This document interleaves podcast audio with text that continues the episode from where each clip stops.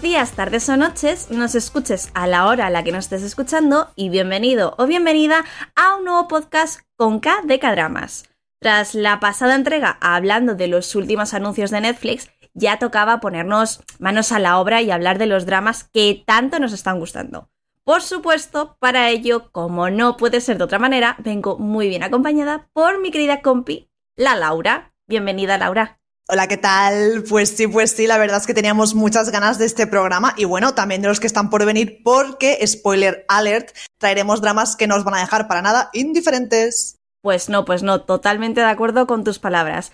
Y alguien que no nos va a dejar indiferentes con sus conocimientos es nuestro experto en la materia, nuestro queridísimo Johnny. Bienvenido un día más. Hola chicas, ¿qué tal estáis? ¿Cómo, cómo os encontráis? Pues nada, Johnny, venimos con muchas, muchas ganas. De hecho, antes de empezar, como me gusta a mí decir, vamos a empezar por el principio, ¿vale? Porque hay que contar las novedades que va a haber aquí en la sección de K-Dramas. Y es que a partir de ahora vamos a seguir un pequeño guion o estructura, por llamarlo de alguna manera, apta para la gente que solamente quiera una recomendación o que por el contrario quiera la chicha, el asunto, saber qué es lo que nos ha gustado y lo que no de los dramas de los que hablamos. Así pues, de esta manera, en estos programas vamos a empezar hablando, como ya es habitual y sin spoilers, del argumento de la serie, y Johnny, por supuesto, nos hablará de la gente tan maravillosa que ha hecho posible el drama, desde actores hasta directores y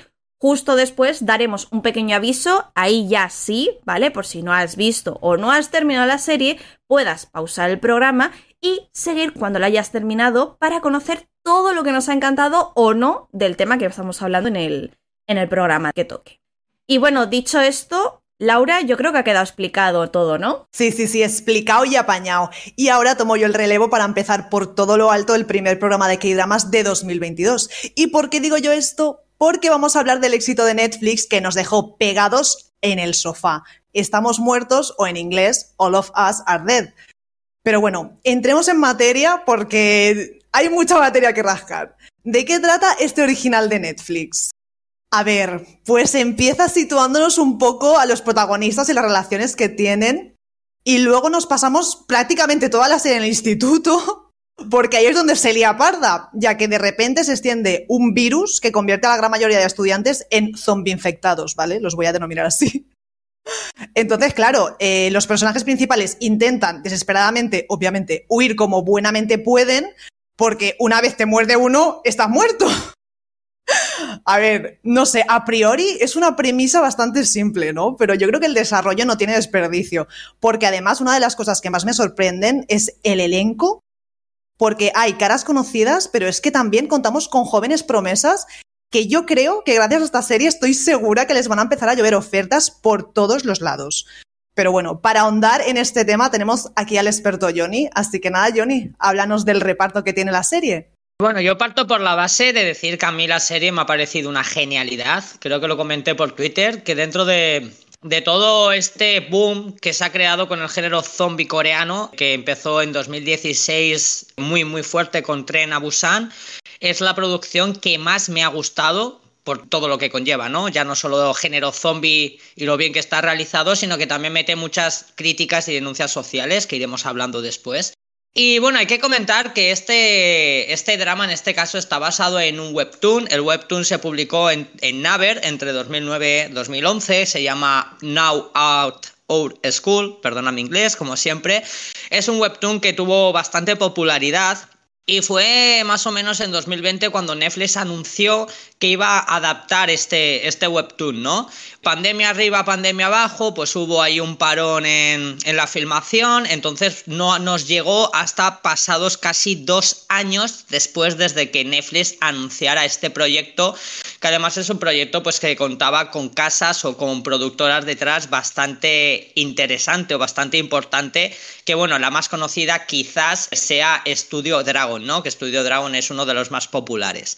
A partir de aquí se empezaron a hacer pues el típico casting para que ver qué actores, artistas iban a, participar en este proyecto. Se tenía muy claro que se necesitaban caras conocidas, pero también caras que no estuviesen identificadas o fuesen muy reconocidas para también adentrar al espectador en unas nuevas sensaciones, ¿no? Si tú conoces a los protagonistas, pues al final los tienes como ciertamente identificados, pero aquí querían que fuese un poco todo más novedoso y aquí es cuando nos encontramos teniendo en cuenta también que todo se desarrolla en un instituto, pues necesitábamos muchas jóvenes promesas.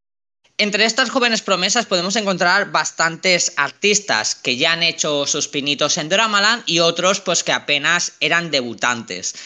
Digamos que aquí el artífice de todo es el realizador Lee Jae-kyu, que Lee Jae-kyu es un director guionista muy popular, o al menos tanto en el mundo de Dramaland como en el mundo del cine, tiene proyectos muy muy interesantes. Por ejemplo, en 2018 realizó la película, tanto dirigiendo como haciendo el guion adaptado de Intimate Strangers, que es Perfectos Desconocidos. Esa, esa versión de la película italiana creo que era que bueno, se ha hecho en todas las partes del mundo. Hay una adaptación española, adaptación china, adaptación de casi todos los países. Es una de las películas más adaptadas a nivel mundial. Y bueno, él en la coreana fue el encargado de dirigir y guionizar, pero también, por ejemplo, en 2014 eh, dirigió a nuestro queridísimo Hyun Bin en el drama histórico de Fatal Encounter. También, por ejemplo, le hemos podido ver en un clásico de Dramaland como Beethoven Virus, que es un musical muy, muy, muy chulo de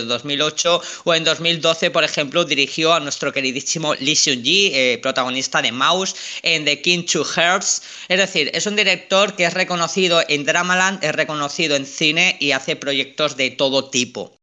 Entonces, orquestado por él todo este popurrí de gore, sangre y denuncias sociales, nos encontramos a un elenco que deriva entre caras muy muy jóvenes y otros actores más reconocidos, más adultos. Podríamos decir que entre los jóvenes hay destacados pues cuatro personajes, ¿no? Son los cuatro personajes principales, aunque dentro de la misma trama pues hay muchos personajes, al final conviven juntos e, intentan sobrevivir juntos, que también se hacen pues eh, su pequeño momento en la pantalla. Pero digamos que los principales son Park Hyun-joo, John Chan-yeon, Cho Ji-hyun y Park Salomon. Esos son quizás los que más ha destacado. Todos estos artistas, en mayor o menor relevancia, tienen papeles en otras producciones. Por ejemplo, nuestra querida Park Ji-hyo eh, le hemos podido ver en The Witness, le hemos podido ver en la película de Fabricate City o también la hemos podido ver en dramas como Beautiful World, Park Solomon exactamente igual, eh, John Chan Young, que es uno de los actores ahora más populares por ejemplo, aparte de Estamos Muertos, que es el drama que comentamos, lo podemos ver ahora actualmente o lo vamos a ver en Juvenile Delinquency, que bueno, es un año mariano a la, a la coreana, pero en plan eh, muy chunga, sobre bueno, dos chavales que se encuentran en una plantación de marihuana y ahí sería la de Dios es Cristo, pero por ejemplo lo hemos podido ver en películas como Manhole, como Birthday, como Mothers, esas serían las caras más populares, por así decir, o ese cuarteto principal. Luego dentro de los jóvenes tenemos caras conocidas porque han participado en dramas muy reconocidos. Por ejemplo, nos podemos encontrar por ahí a Lee Yo-mi. Lee se hizo muy popular recientemente porque formó parte del elenco del juego del calamar, que es la que se, se le da la popular frase gracias por jugar conmigo, Creo que quien conozca el juego del calamar, esa frase enseguida van a reconocer a la actriz. Y por ejemplo, también nos encontramos por ahí a Son San-jeon, que eh, es uno de los protagonistas de la serie Racket Boys, que ya hicimos en su día, en la temporada pasada, es especial, ¿no? Los chicos del badminton. Luego, entre las caras más adultas, destacan muchos actores muy reconocidos, entre ellos Kim Byung-chul, que es el que hace de padre del alumno que básicamente la lía pardísima, es el maestro de ciencias que la lía pardísima, y mi favorito, que es Lee Kyu-hyun. Este hombre, Lee Kyung-hyun, que aquí interpreta a un policía, recientemente lo habíamos visto también haciendo un papel muy similar en una serie, en un drama también de temática similar, que es de zombies, como la de Happiness, pero por ejemplo este chico es el chiflado de Prison Playbook, que bueno, también la temporada pasada comentábamos este drama y yo os comentaba lo fascinado que quedé con este personaje de Lee Kyung-hyun, pues aquí al igual que en Prison Playbook o que en Happiness, pues hace un papel impresionante. este actor es un actor muy consolidado, lo hemos visto también en Hello, Hello Mama, lo hemos visto también en películas como Innocent Witness, eh, como en Diva, además es también actor de teatro y musicales, bueno, es un actor ya consolidado, una cara bastante reconocida en Dramaland. Y al final, básicamente, por hacer un resumen, ese es el elenco, por así decir, principal de este drama. Un elenco que aúna las jóvenes promesas con caras más veteranas y reconocibles, un director bastante consolidado, bastante conocido y dan como resultado pues una serie que recordemos que ha sido de las más vistas a nivel mundial. Eh, Estamos muertos, ha sido todo un éxito e incluso se comentaba que podría llegar a desbancar a la propia El juego del calamar, ¿no? Drama que hoy en día es el producto más visto en la historia de Netflix. Así que bueno, podríamos hacer un resumen de que Corea actualmente manda en el mundo del entretenimiento. Y eso sería por mi parte hablando de este cast y este proyecto. Oye, Johnny, yo creo que ha quedado bastante, bastante apañado todos los, como que los, los más característicos, como hemos dicho, de, de, Estamos Muertos, ¿no?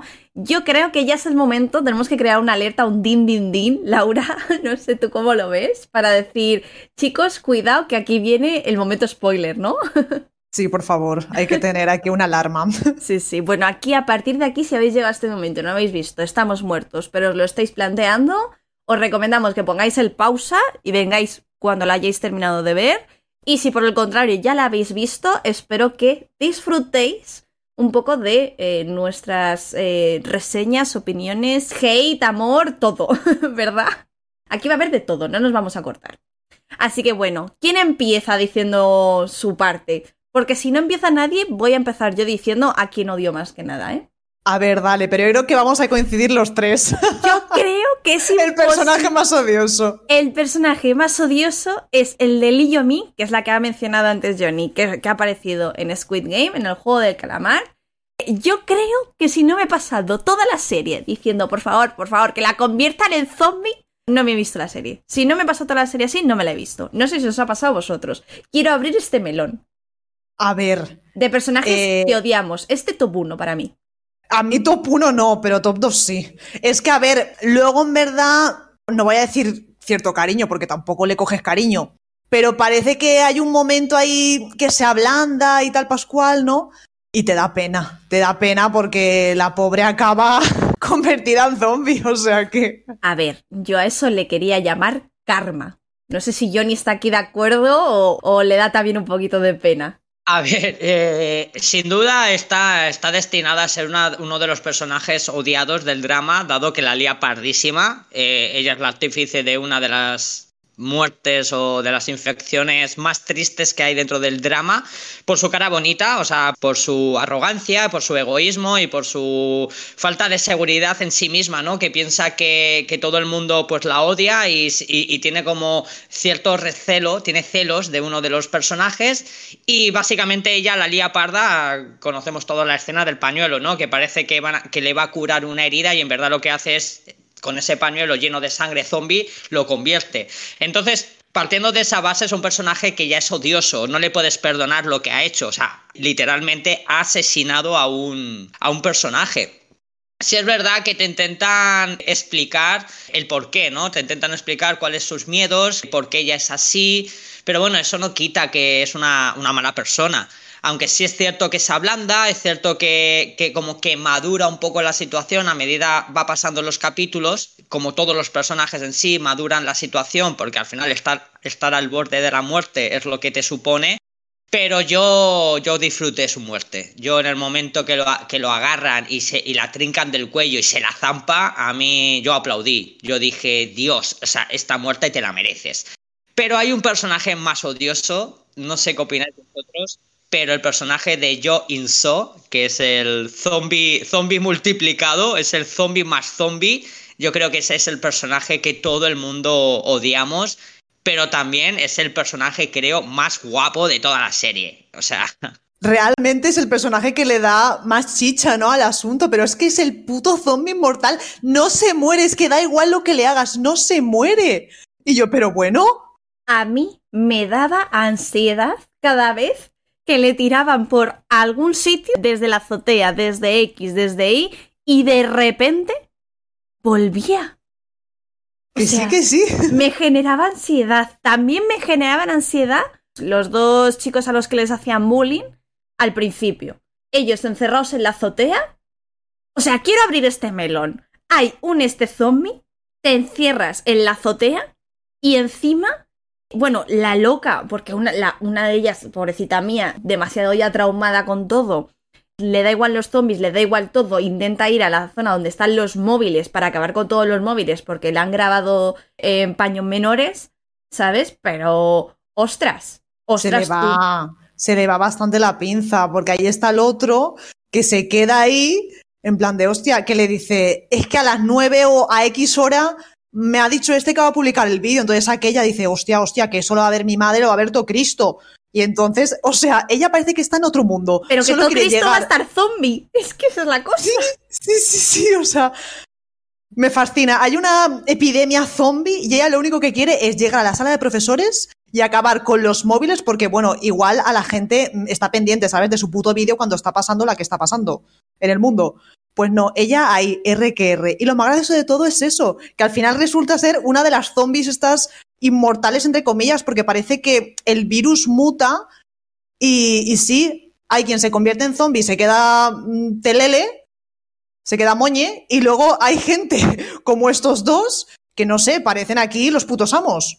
Sí, la verdad es que este es un concepto bastante interesante que cambia un poco, ¿no? Que da la vuelta a la tuerca al género zombie, ¿no?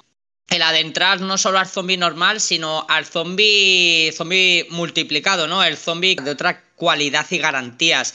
Que a mí me llama mucho la atención porque si os dais cuenta, durante la serie comentan que el virus lo que hace es comerte por dentro hasta que se apodera de ti. Pero en el caso de estos dos zombies, parece que el virus lo que hace es in- intensificar la rabia que tienen dentro en lo último que le han pasado. Es decir, ellos se convierten en unos zombies superiores, pero con una obsesión por lo último que recuerdan que les ha reventado. Por ejemplo, el zombie protagonista masculino está obsesionado con buscar a uno de los protagonistas y arrancarle el ojo, literal, y está obsesionado y es lo único que quiere conseguir. Y por otra parte, como comentáis, la chica está obsesionada con el tema del móvil, ¿no? Entonces te dan como cierto paralelismo de que este virus muta en ellos y lo que hace es florecer aún más la rabia que tienen por conseguir cierta venganza. Entonces creo que es un concepto del virus que es bastante interesante porque, claro, estamos hablando que el género zombie está trilladísimo, se han hecho películas por doquier y como que los coreanos en cada una de sus producciones siempre intentan ofrecer algo diferente o, o- meternos en una situación diferente. Y creo que esta vuelta de tuerca me, a mí me gustó mucho y me sorprendió mucho. Y yo os quería preguntar, porque hablando de, de esta vuelta de tuerca, claro, es una serie de zombies. Hay muchas escenas zombies, muchísimas, muy, muy logradas, mucho gore, pero también aprovecha la oportunidad para meternos, como había comentado Chris, eh, ciertos temas bastante interesantes como es el acoso sexual, como es el bullying, luego también meternos un poco en los miedos de los adolescentes, en el primer amor.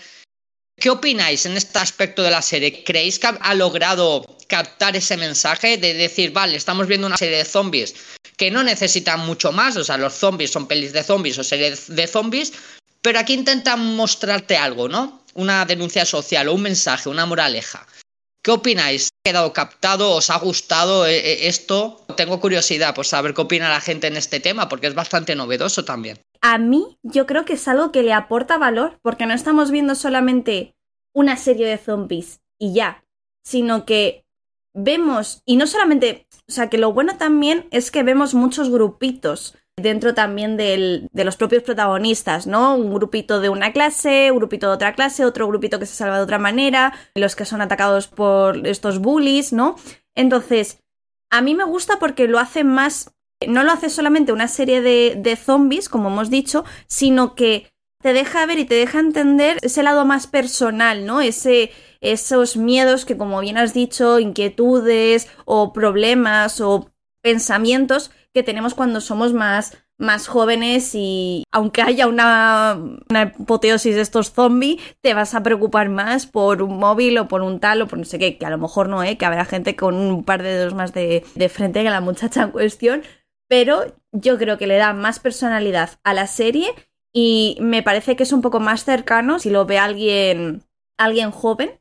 Y yo creo que también es algo que, que, te hace engancharte y conectar un poco más con los personajes. No sé si soy la única que tiene esa sensación, pero a mí, a mí me ha gustado mucho. Pues estoy totalmente de acuerdo contigo, Chris, que al final lo que hace es que te identifiques más con los personajes y entiendas también y profundices más. Claro, porque es que le estás dando una historia, un contexto y un concepto a cada uno de los personajes, entiendes lo que ven, lo que viven y tú como espectadores no eres ajeno a ello. Entiendes sus inquietudes, sus miedos, sus deseos. Entonces, cuando se trata de emociones y el conectar con el espectador con las emociones, pues las situaciones que ellos pasan, que no son pocas y no son fáciles, porque se, crea cada una de, situaciones en este drama de infartito, ¿eh? de mini, microinfartito. Y creo que eso es una de las grandes virtudes de este drama, de no mostrar solo ese concepto zombie apocalipsis monumental, sino también hay muchas escenas en las que eh, para, baja el ritmo, se sienta un poco y te explican, en plan, estos son los personajes, esto es lo que les ocurre y te vamos a contar, ¿no? Y eso creo que, como tú comentas, es bastante positivo. Y por eso afecta, pues, lo que le va sucediendo. Hay ciertas muertes que las sufres, eh, situaciones que estás muy nervioso. Creo que está muy, muy logrado. Totalmente de acuerdo con vosotros dos, porque es que aparte de eso, es lo que Johnny dijo al principio, me parece una producción fascinante, pero bueno, no me sorprende tampoco, porque sabemos que los coreanos lo cuidan todo al detalle. Pero vamos, les ha tenido que costar muchísimo en el tema de rodaje, de producción, pero es que es brutal, o sea, me fascina porque realmente es una premisa, entre comillas, simple, pero está el atractivo, que es todo lo que habéis dicho, de las relaciones personales, miedos, etc., etc., y luego esto, lo del apocalipsis, este, no sé, se juntan como muchas cosas y no me parece una serie mm, simplemente, entre comillas, por decirlo de alguna manera, de zombies, ¿no? Una serie de zombies más. Un contenido de zombies más, pues no. Y hemos hablado de los personajes más odiosos, pero a mí me gustaría también hablar de los más queridos, porque Johnny, me parece muy feo que no hayas ahondado un poquito más en Cho Ji-hyun, porque de hecho sale en Hospital Playlist, que tú aquí eres amante de Hospital Playlist. Yo creo que los personajes más queridos es, por una parte, ella y por otra parte, eh, el chico, ¿no? El par Solomón, que tú hay que decirlo, mmm, tengo un nuevo crash. perdona, perdona, y no nos olvidemos de Yu Chan Yun. También, también, o sea, no me olvido de nadie, pero yo creo que realmente estos dos como que se han comido un poquillo más la pantalla porque también estaba ahí el shipeo, ¿no? Sí, doy fe, doy fe. No sé, yo ni aquí como experto en Hospital Playlist.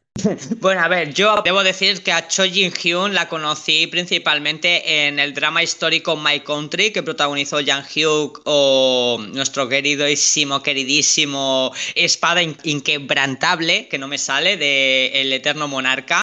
Pero no, yo no tengo un personaje favorito dentro de los jóvenes.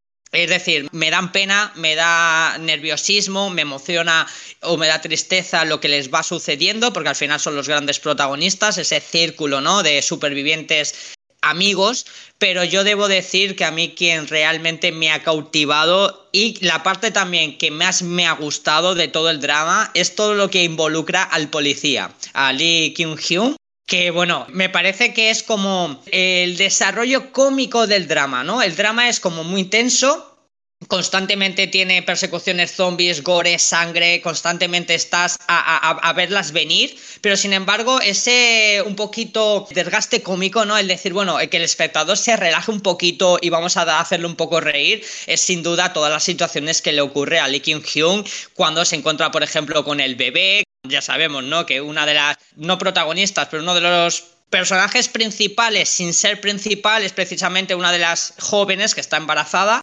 que tiene al bebé así sin que nadie se entere y antes de que ella se va a convertir, pues lo esconde y este policía se encuentra al bebé, se encuentra con un youtuber, se encuentra también con, otro tío que, está como una chota y bueno, pues se crea una, una relación y unas situaciones muy, muy chulas. Y a mí me gusta mucho, debo decir que es mi personaje favorito, también es porque es uno de mis actores favoritos y al final va un poco ligado, ¿no? Pero yo me quedo con él. A mí, si me tengo que quedar con un personaje de, toda la de todo el drama, es sin duda el de Kyung Hyun como policía. Y luego de los jóvenes, por así decir, sí es verdad que quizás la que más destaca es Cho Jin Hyun, pero quizás me quedo, como dice Laura, con Park Solomon. Creo que es un personaje a descubrir, es un, es un actor que se ha comido la pantalla, es un actor que ha mostrado tener mucha fuerza, mucho carisma, mucha presencia en pantalla y creo que se le viene un futuro brillante, ¿no? Además, durante el estreno del drama acaparó todas las atenciones y creo que es, un personaje muy, muy chulo porque creo que es bastante maduro y es el que en las situaciones peligrosas lo da todo por el todo y bueno, es un personaje que al final te guste más o menos, le tienes respeto. Es un tío que le respetas, ¿no? Dices, hostia, cuidadito con este hombre que, pese a ser un crío, no es un mindundi, ¿no? Es un tío que sabe controlar las situaciones y me, gusta mucho. Yo quería comentar que ahora si queréis también digo un poco mis, mis personajes así más tops. Pero quería comentar que una de las cosas que creo que es un punto positivo y un punto también a la vez negativo de la serie es que tenga un cast, o sea, que tenga tanta gente. Porque creo que al principio algo que puede hacer que el espectador no se enganche del todo es todos los grupos que hay. Porque al principio, recordemos, tenemos el grupo de los que están en una clase, el grupo de los que están en el baño, el grupo de los de tiro con arco, los que reciben bullying, los que hacen el bullying, los políticos, eh, los policías, todo. Y yo creo que hay gente que si no es muy dado a series asiáticas le puede costar un poco. Lo digo por además por experiencia de un amigo que se le ha empezado a ver, se la ha terminado, es decir, que estoy aquí orgullosa de que mi recomendación ha trascendido hasta ese punto, pero creo que es un, un, tema así un pelín a destacar, que creo que es tanto lo bueno como lo un pelín malo, por ponerle algo así negativo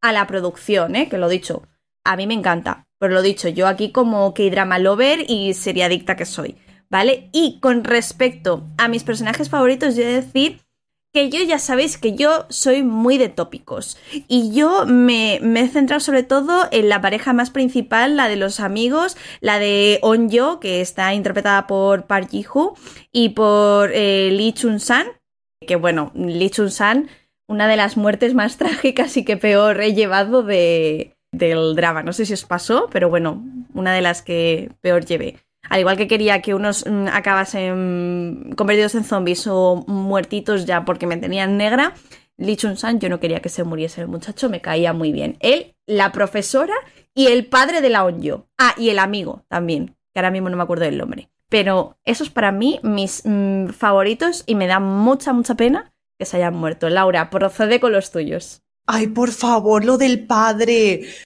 Madre mía, lo que le costó llegar y bueno, la casualidad, ¿sabes? Va a abrir la puerta hasta del gimnasio y está ahí su hija. O sea, vamos a ver, cosas de serie, ¿vale? Pero que me hizo ilusión, ¿sabes? El reencuentro y todo. Y luego encima va y se me muere.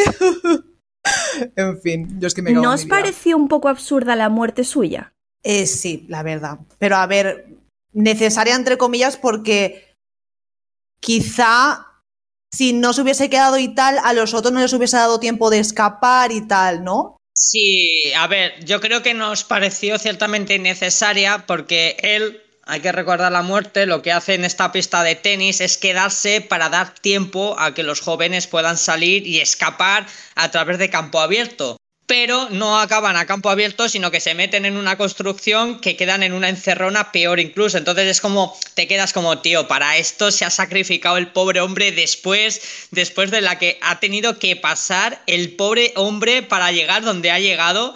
Me pareció eso, que es como, es una muerte no innecesaria, porque al final eh, creo que dentro de, la tensión del drama requería ese sacrificio, pero el sacrificio es como para esto, ¿no? O sea, es como te quedas un poco, pues vale, pues, pues muy bien. Coincido contigo, eh, Chris, yo no, no recordaba eh, eh, el personaje, pero sí, es uno de los personajes, el padre que más cariño le, le coges por todo lo que pasa por ir detrás de su hija. Y creo que, que, es fabuloso. Y me vais a odiar, me vais a odiar, o igual no pero se me ha pasado decir que yo amo a Join So. A mí el zombie chungo, el zombie chungo ojo apuñalado, zombie multiplicado por cinco cabronías, salta edificios, que lo tiran desde la azotea 20 veces y las 20 veces se vuelve a levantar, le prenden fuego y le da igual. Ese a mí, ese personaje me chifla. O sea, me pareció una chulada de personaje y yo debo decir que ojalá algún día encuentre una novia que me busque con tanta intención como él busca al protagonista, aunque en este caso es para arrancarle el ojo, pero con qué insistencia va por él, ¿no? En plan es, es que lo busca, pero por activa y por pasiva, como si fuese el amor de su vida, para matarlo. Y a mí me encanta. Necesito que alguien me busque como él busca al protagonista, de verdad. Es que me apasiona. Y creo que va a haber una segunda temporada y yo creo que hay muchos personajes que pensamos que la han endiñado y no acaba de ser así. Pero bueno, eso ya entra dentro de mi, de mi pensamiento, ¿no? Yo también, o sea, yo tengo que decir que tengo la esperanza. El momento en que sueltan las bombas y tal, y se tiran por el hueco del ascensor que el protagonista, el John Chan Jung, arrastra con él al otro, al malo, que es en plan de, vale, me estoy cubriendo con él, quiero pensar, ¿vale? Quiero tener fe en que no ha muerto.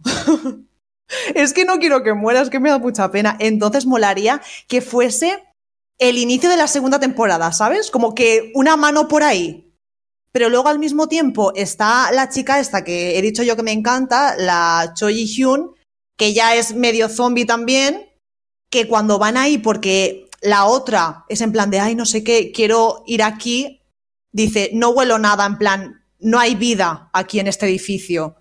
Entonces, eso es lo que me raya, porque entonces significa que sí que ha muerto de verdad, ¿no? No sé. También otra cosa es en el último episodio, recordemos, la On Yo ve una hoguera y dice, oye, quiero volver porque creo que la Namra, la, la chica esta, está allí que nos está esperando. Ella tiene la certeza de que está viva y de que las está esperando. Entonces, claro, me sorprendería que habiendo vuelto, habiendo habiéndose escapado del campamento ese de cuarentena, que en el cual llevan cuatro meses, lo cual, pues bueno, no entiendo, pero ok, eh, hayan vuelto y no haya aparecido el chico. Ojalá aparezca, ojalá, eh, yo que sé, haya pasado cualquier cosa y tal. Pero si hay una segunda temporada, yo estoy segura de que lo que va a tratar es de los super zombies estos. Porque al final de la serie también lo que nos dice la chica es, ahora estoy ayudando a otros que son como yo. Exacto, exacto. Porque recordemos, exacto, porque recordemos, una de, uno de los objetivos del virus era también hacer más fuerte y como entre comillas, como empoderar a esa persona porque el padre lo creó porque su hijo le hacían bullying y se había intentado suicidar. Es que no veas, todo esto se lía por ese personaje, ¿sabes? Amor de padre. Amor de padre no es bueno. Es una pasada el inicio, el cómo te presentan toda la tesitura para que tú entiendas por qué se ha creado ese virus. Porque la serie comienza eh, apabullante. Una azotea, eh, un grupo de bullies reventando a un pobre chaval que lo revientan de una paliza. De repente ese chaval empieza así como a, contorsionarse, se convierte en un zombie y es impresionante cómo cae azotea abajo, luego el tío sigue vivo, en la escena de la maleta, el propio padre metiéndole con la Biblia, cuando está en el hospital, le mete con la Biblia, que dices, madre de Dios hermoso, vaya, o sea, el, el, propio padre está reventando a su hijo zombie con una Biblia, eso ya es para verlo, y luego lo mete en una maleta arrastrando, ves como la mano le cuelga, e intenta salir, yo me quedé en plan, hostia, con un inicio así, esta serie no puede ser mala, es que empieza apabullante. Y luego también me gusta, me gusta mucho el concepto, ¿no? De Claro, como vivimos en pandemia, es algo que no podemos obviar, el virus del coronavirus. El hecho de asintomáticos, ¿no? Hay zombies asintomáticos y me gusta lo del tema del gobierno, ¿no? Cuando, por ejemplo, los encuentran en la azotea, hay este grupo de militares y coge el líder y dice, no, no, pasad de ellos que son asintomáticos. Dices, hostia, hostia, que qué burrada, ¿sabes? Me mola mucho el concepto de haber metido todo eso de la expansión por parte de los militares y el gobierno, de que más ciudades o ese virus se puede trasladar a más ciudades, porque abre un abanico de posibilidades en una segunda temporada o una posible segunda temporada muy, muy chula. El virus se expande, no se expande, los super zombies hacen de las suyas, son todos buenos, son todos malos. ¿Quién gana en una batalla? Porque parecen invencibles, entonces la pelea o la lucha entre ellos tiene que ser cruel. A mí me, me, gusta mucho la idea de, de, lo que puede suceder en una posible segunda temporada. No sé vosotras si, o sea, ¿veríais esta segunda temporada con la misma ilusión que habéis visto esta primera? Hombre, por supuesto. De hecho, es que si no han pensado ya en la segunda temporada con ese final de la primera, mira, me voy a Corea y los denuncio. No me puedes dejar así. O sea, final más abierto, imposible. Pedimos a gritos segunda temporada. Por favor, y gracias. Yo, fíjate que me gusta mucho que se continúe la serie, sobre todo si me ha gustado y me ha enganchado como ha hecho esta pero tengo miedo de que vayan a hacer una segunda serie que no me enganche tanto. Porque se vayan un poco por las ramas o porque toquen otros temas sobre los zombies o similar. No lo sé, me da un poco de miedo. O sea, no quiero aquí echar mierda ni nada, pero creo que la cogería un poco con pinzas. La probaría para ver, por supuesto, no, no, no me quedaría con tal, pero me daría un poco de cosa. Sí, siempre está entre la cosa y el hype de las segundas partes, ¿no? También va a pasar en el juego del calamar. Sí. Estamos aquí expectantes, pero al mismo tiempo es en plan de, bueno, a ver lo que hacen, como le hayan cagado, verás tú. Totalmente, totalmente. El miedo o esa expectativa que al final también, porque en teoría cambiaría todo el significado de la primera temporada, porque ya no trataría esos temas sociales esas críticas sociales, sino ya se metería, o a priori parece que ya se metería entre películas de superhéroes, ¿no? Entre comillas, porque son super zombies contra super zombies. Entonces creo que la idea o la premisa cambiaría totalmente. Pero bueno, al final esto hasta que no se vea o tengamos más detalles al respecto son todo ideas, ¿no? Que se nos pasa por la cabeza. Sí, eso, eso mismo te iba a decir, que hasta que no tengamos un tráiler o una pequeña hipnosis o una pequeña idea de por dónde van a ir los tiros, eh, nos vamos a quedar ahí con, con expectación, yo creo. Pero bueno, yo creo, chicos, que hasta aquí podemos ya dejar el tema de estamos muertos. Hasta aquí yo creo que decimos al programa de hoy y nada, esperamos que todos los que nos hayáis oído, si habéis visto ya la serie, nos lo pongáis por redes sociales, nos compartáis vuestras opiniones. Ya sabéis que nos tenéis en Twitter arroba de K-pop. Y por supuesto, os recordamos que estamos los domingos en Twitch y que podéis uniros a nuestra familia de Discord. Así que con esto, como le gusta decir a Johnny. Saraño, sarañe, otoque, otoque.